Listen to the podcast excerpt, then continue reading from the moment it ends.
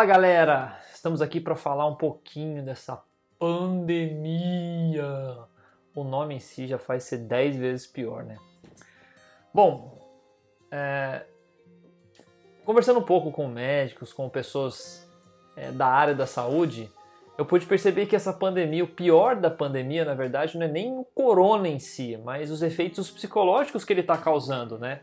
É, talvez as brigas dentro de casa, o agravamento de, de, de casos psicológicos, né? Quando você tem que enfrentar você mesmo o dia inteiro dentro de casa, a angústia, a ansiedade, enfim. Então eu vim trazer para vocês é, algo que é fruto de uma pesquisa eu fui convidado para participar da Universidade de Roma sobre os efeitos psicológicos do confinamento. Né? Quais são os principais efeitos psicológicos do confinamento? Bom, para quem não me conhece, eu sou Bruno Ferrarese, eu sou especialista em medicina comportamental e psicologia de alto rendimento. E nessa série né, de vídeos, aproveitando que estamos em casa, é, eu quero compartilhar um pouco mais com vocês sobre como que a gente pode crescer fisicamente, mentalmente espiritualmente. Primeiro, a gente precisa fortalecer a base. Afinal, estamos em casa, estamos confinados. Quem está respeitando o confinamento, quem está em quarentena mesmo, provavelmente está experienciando esses cinco maiores é, sintomas do confinamento. Esses sintomas foram observados nas pessoas que foram obrigadas a ficarem trancadas, né, fechadas dentro de casa, nas grandes crises, como ebola, H1N1, gripe do frango, gripe suína e por aí vai. O primeiro sintoma que os pesquisadores observaram, independente de qual foi a doença, foi a angústia, a incerteza, principalmente com o que vai vir. Será que isso vai acabar semana que vem? Será que não vai acabar? Será que vão achar uma vacina? Nossa, mas está diminuindo o número? Será que vai aumentar o número na minha cidade? Será que a doença vai chegar na minha cidade? E as perguntas vão aumentando cada vez mais. Se você tem traços ansiosos ainda, as perguntas são cinco vezes maiores. E quando se faz uma pergunta e não tem uma resposta, você tem incerteza. E quando você tem incerteza, isso gera pergunta. Se gera pergunta, aumenta a incerteza. E quanto mais essa bola aumenta, maior a sua ansiedade aumenta que, que a gente pode fazer para resolver esse problema? Eu posso falar com carteirinha porque eu sou ansioso, eu não consigo ficar parado. Né? Então, um dos grandes segredos é canalizar essa ansiedade. Então, o que, que eu faço? Primeiro, técnica de coerência cardíaca. Eu vou fazer um vídeo exclusivo falando sobre coerência cardíaca, inclusive com uma meditação guiada que a gente vai usar essa técnica. Mas a coerência cardíaca o segredo dela é trazer você para o aqui e para o agora. Se você está ansioso é porque você está vivendo no futuro. Perguntas, perguntas, perguntas, o que vai ser, o que vai ser, o que vai ser? Então traz para o agora, o presente. A técnica de coerência cardíaca consiste em você respirar, controlar sua respiração e contar até quatro. Não tem mais presente do que isso. Fisicamente aqui agora, controlando a respiração.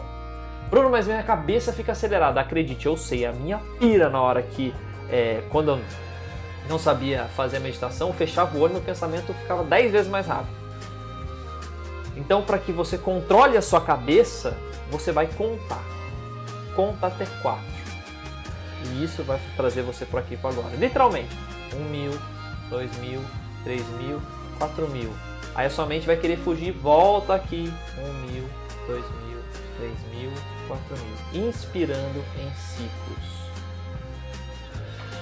Segunda coisa, segundo sintoma que essas pessoas apresentaram, é o medo de contrair a doença, mesmo de pessoas que não tiveram contato, que estão simplesmente é, em isolamento social, ou de perder alguém que ama para a doença. Gente, aí não tem muito o que fazer mesmo, aí é aceitar. Afinal, a gente está falando do coronavírus, que a grande preocupação é porque ela é uma doença altamente contagiosa. Então existe realmente esse risco, existe o, medo do contágio, a gente se contagiar e de alguém que a gente conhece pegar essa doença e até ter complicações. Então o que a gente pode fazer? Usar o medo a nosso favor. Se a gente se rende ao medo, a gente vai ficar neurótico, vai aumentar as proporções, a gente vai achar que o vírus vai entrar voando na janela e vai infectar a gente, a gente vai pegar corona. Calma. Primeira coisa, tenha uma fonte segura de informações. Um médico de confiança, um profissional da saúde de confiança em que você pode perguntar e ter certeza que a resposta te ajuda. Segundo, usar as medidas de prevenção. Lavar a mão, bem lavado. Gente, não precisa ser com sabonete, protex, anti, bactericida. Isso eu tô falando partindo de um pediatra que já teve leucemia, então ele é um paciente, tá acima da idade e ele me falou, não precisa ser sabonete protex. Então, lavar as mãos, passar o álcool gel, usar a máscara, deixar os sapatos de fora. Bem, as recomendações todo mundo já está careca de saber, mas busca as recomendações e siga as recomendações.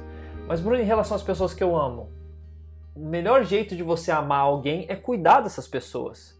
Então, se não tem a máscara, leva a máscara para ela. Se está querendo sair, não precisa sair, briga com a pessoa, fica em casa, é hora de ficar em casa. Para que a gente se cuide, cuide um do outro. Terceiro sintoma é o estresse pela falta de contato social.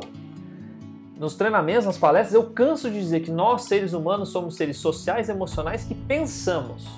Primeiro, a gente faz tudo para atender uma emoção, ou fugir de uma emoção ou atender uma emoção. E a gente necessita do contato social. A gente abre mão de todos os bens materiais que a gente tem para ter um relacionamento emocionalmente significativo. Qual a maior forma de punição para um ser humano? Um assassino que comete é, o pior crime do mundo não é a pena de morte, é a solitária. Ele prefere estar numa cela com 30 bandidos do que estar sozinho num buraco. Então, isolamento social é algo que é extremamente estressante. O que, que a gente pode fazer? Usa a tecnologia.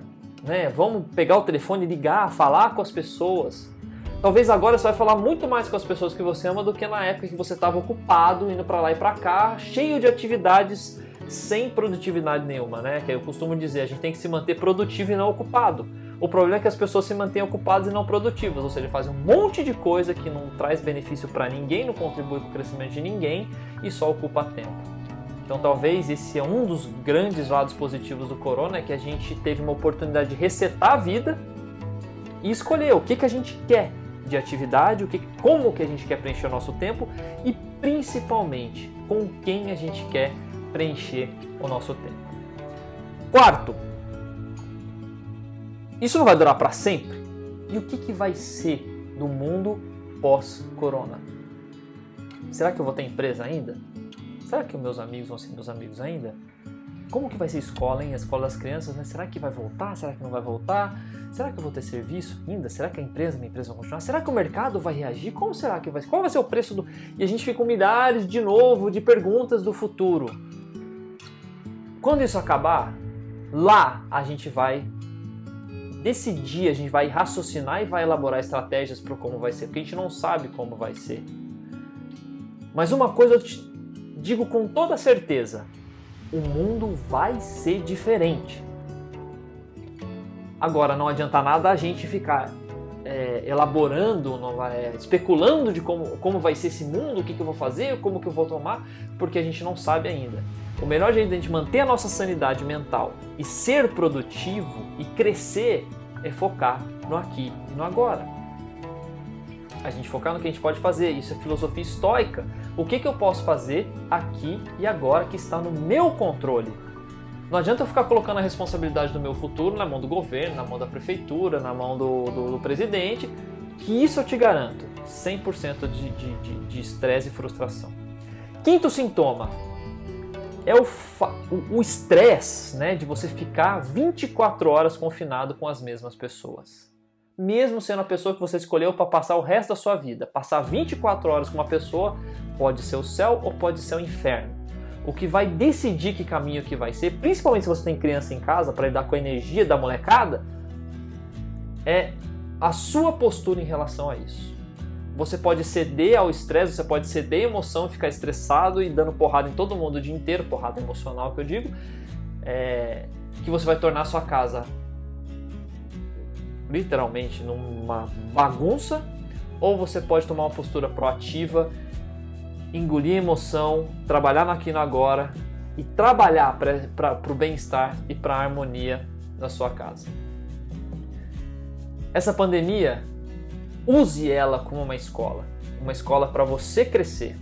E fique atento para os próximos vídeos que eu vou trazer para como a gente pode crescer em época de pandemia.